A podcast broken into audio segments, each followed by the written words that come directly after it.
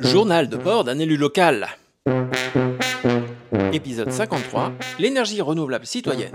Une toiture photovoltaïque. Avec Blesswatt et énergie partagée.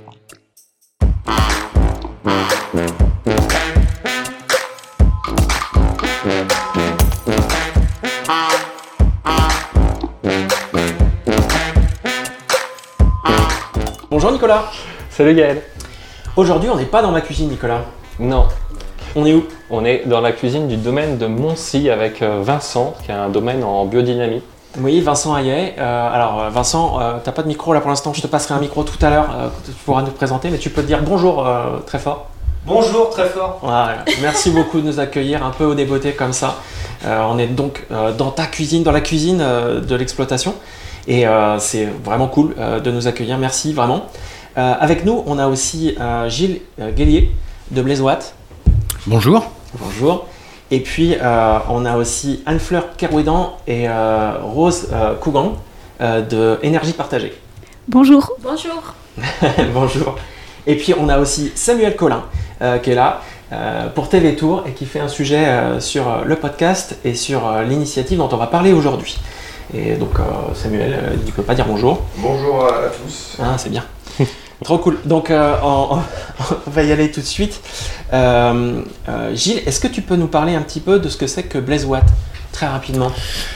Blaisewatt, c'est un collectif de citoyens qui s'est réuni autour de la problématique de l'énergie, avec comme but principal de produire de l'énergie renouvelable. Alors, il y a une grande diversité de, de gens, euh, la- les motivations sont différentes, mais ça permet d'avoir un collectif qui est assez complet, avec des compétences différentes et des démarches différentes, et ça marche très bien. Ok. Ok. Anne-Fleur, est-ce que tu peux nous présenter euh, Énergie Partagée? Alors oui, Énergie Partagée, c'est une association qui fédère tous les projets citoyens en France et en région Centre-Val de Loire, euh, dont fait partie Blaise Watt. Et donc on les accompagne, ces projets, à se structurer, à émerger, à, fonctionner bien, à ce que le groupe aussi euh, fonctionne bien. C'est aussi euh, Énergie Partagée, un fonds d'investissement qui collecte euh, l'épargne de environ euh, 2000, euh, non, 6800 euh, personnes. Et, donc cette, épargne sert à aider à financer ces projets sur les territoires. D'accord. Je vais passer le micro Vincent pour que Vincent, tu puisses nous, raconter un petit peu ce que tu fais, toi. Eh bien, euh, moi, je fais du vin, euh, avant toute chose. Donc, le domaine de Moncy, c'est un domaine d'une trentaine d'hectares qui est en bio depuis une quinzaine d'années, en biodynamie euh, depuis une dizaine d'années.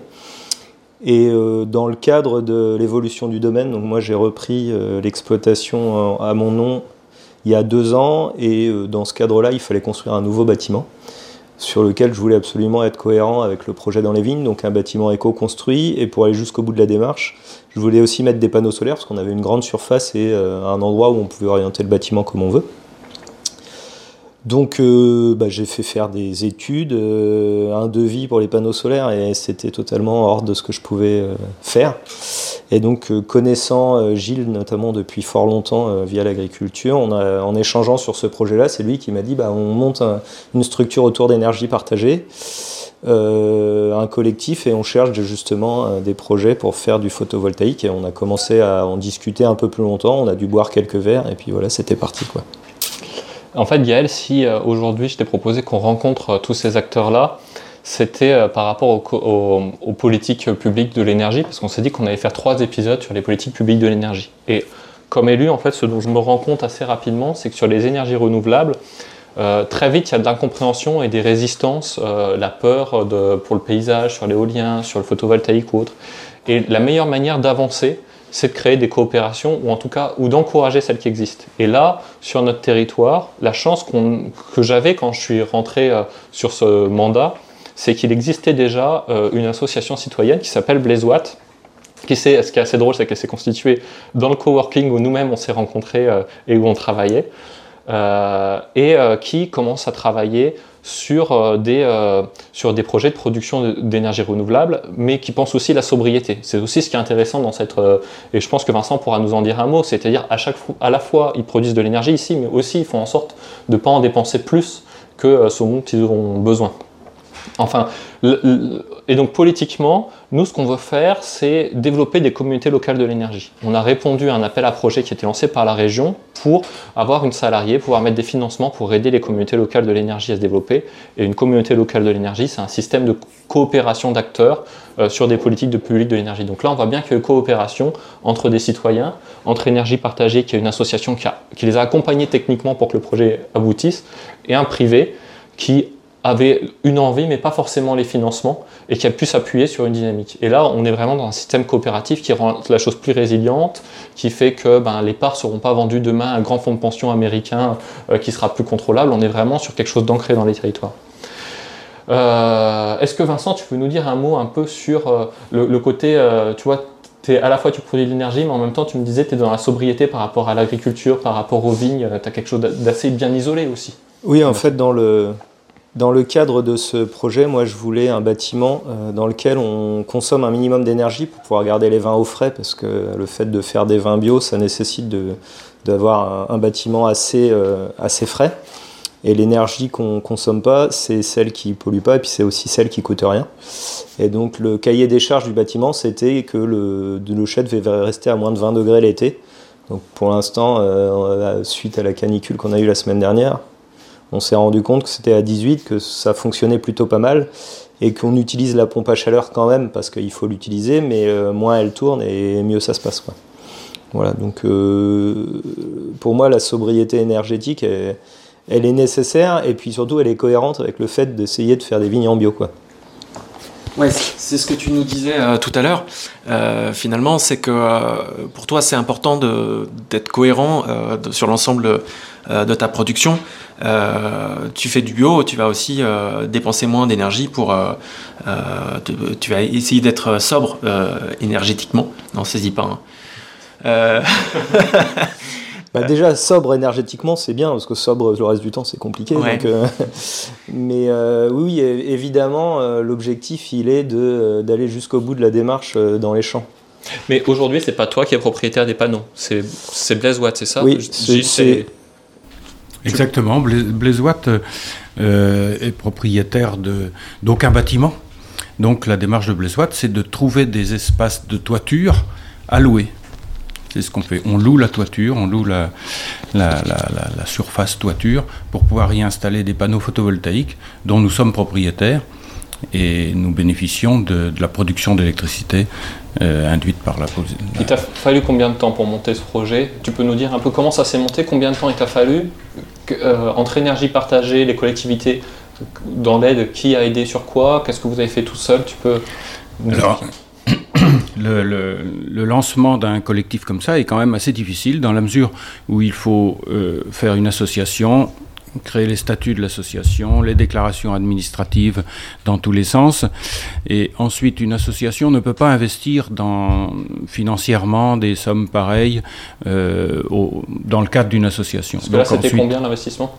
Là, c'est 95 euh, 000 euros, je crois, approximativement. Euh, donc ensuite, on a créé une SAS donc, euh, à nouveau, il faut faire des statuts, des déclarations. Euh, ensuite, il faut louer la toiture. Donc, il faut aller rencontrer un notaire, faire un bail. Euh, il faut négocier. Enfin, bref, il y a énormément d'activités préalables à mettre en place, surtout quand on démarre. Donc maintenant, l'association est créée, la SAS est créée, les choses pourront aller plus vite. En tout cas, ce qui, ce qui était simple ici, c'est que euh, déjà, il y avait la bonne volonté du propriétaire, qui était prêt à aller vite. Il y avait le bâtiment qui se construisait euh, avec euh, des, intervenants qui étaient motivés pour que les, choses se fassent et rapidement. Donc tout était pour le mieux. Ce n'était pas le premier projet auquel on avait pensé en créant l'association, mais c'est celui qui a abouti le premier. Et les 95 000 euros, c'est vous qui les avez mis entièrement? C'est alors voilà, c'est des souscripteurs. On a fait appel à des, souscripteurs pour euh, que des citoyens puissent placer leurs économies dans l'énergie renouvelable. On aura sans doute l'occasion d'en reparler. Et euh, on a été très soutenu par la région Centre, qui finançait 1 euro. euh, quand un souscripteur euh, place 1 euro, la région Centre plaçait 1 euro également jusqu'à 1000 euros par souscripteur. Donc 50%, un petit 50% par la région et un gros 50% par les souscripteurs. Tu me disais que ce qui était intéressant, c'est qu'il y a beaucoup de souscripteurs citoyens qui arrivent pour un placement financier et en fait, en rentrant dans le collectif, ils sont formés quelque part aux politiques de l'énergie et du coup, ça les sensibilise aux besoins de sobriété, à l'intérêt des ENR euh, et tout ça. Vous, Voilà. euh, énergie partagée, là-dedans, vous, vous intervenez dans, dans quoi? Justement sur ce côté formation, sur ce côté technique? Alors, on va accompagner le collectif dans bah, le, sa structuration, euh, le groupe, comment il fonctionne, lui donner aussi euh, des billes, euh, comment ça va se dérouler, quelles seront les étapes, et ensuite euh, la rédaction des statuts. Alors, euh, c'est tout un, toute une aventure, ces statuts, parce que euh, bah, dans ces statuts, on doit retrouver l'esprit euh, des projets citoyens. Euh, l'esprit des projets citoyens, c'est donc un ancrage local qui est des souscripteurs locaux, donc une identité forte du projet, une exigence environnementale. Donc là, on en a parlé avec, avec euh, ce, ce chai en bio euh, euh, exemplaire sur l'énergie à tous les niveaux. Une gouvernance ouverte. Et donc là, dans les statuts, on a des critères de démocratie, de transparence pour le choix à tous les niveaux techniques, environnemental du projet.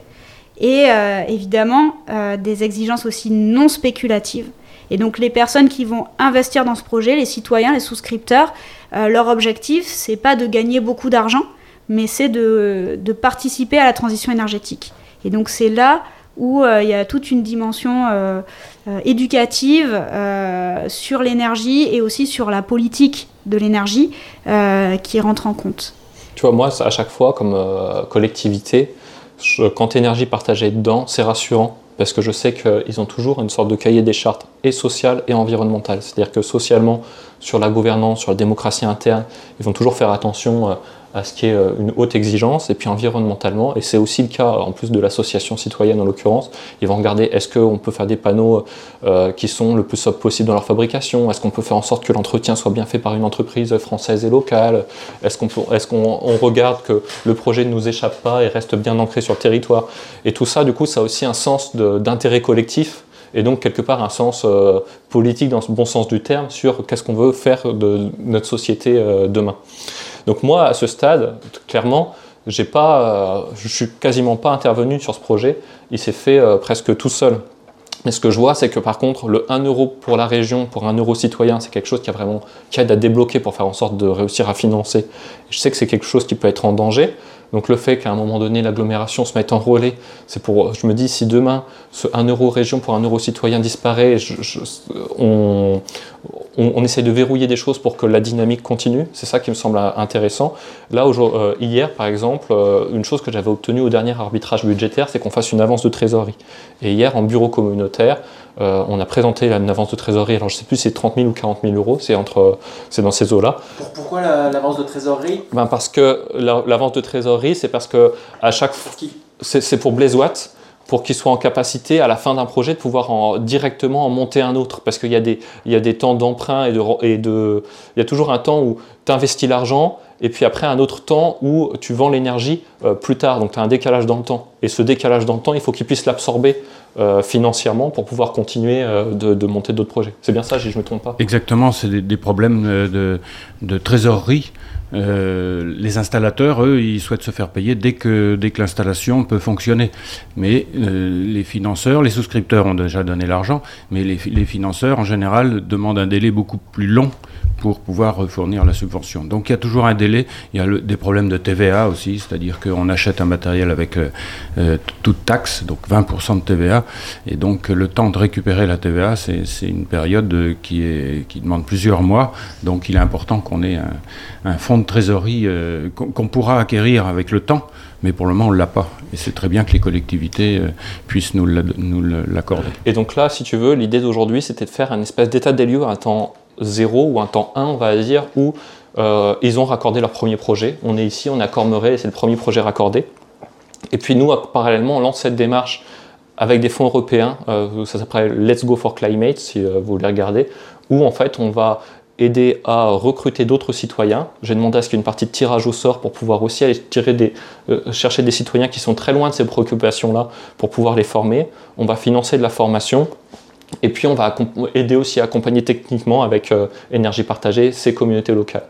Voilà, je pense qu'on va pouvoir parler de, des politiques de l'énergie au sens un peu plus large dans un deuxième épisode, et puis aussi de l'acceptation des ENR euh, de manière euh, plus large. Donc, quoi? des énergies renouvelables.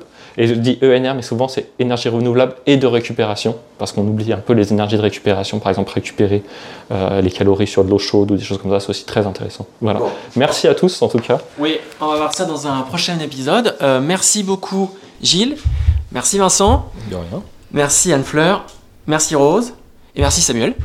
Euh, et donc, euh, euh, et ben on se voit la semaine prochaine, on en reparle la semaine prochaine Super, merci. merci beaucoup.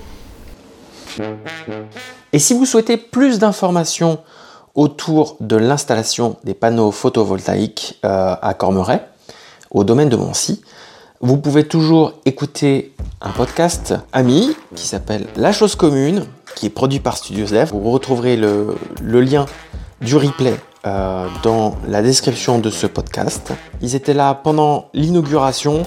Ils ont fait un super 36 minutes. Euh, d'ailleurs, Nico euh, en fait partie. Donc, n'hésitez pas à aller écouter ça. Et puis, nous, on voulait pas faire doublon. On voulait juste revenir un petit peu sur certains aspects. On vous souhaite une excellente écoute.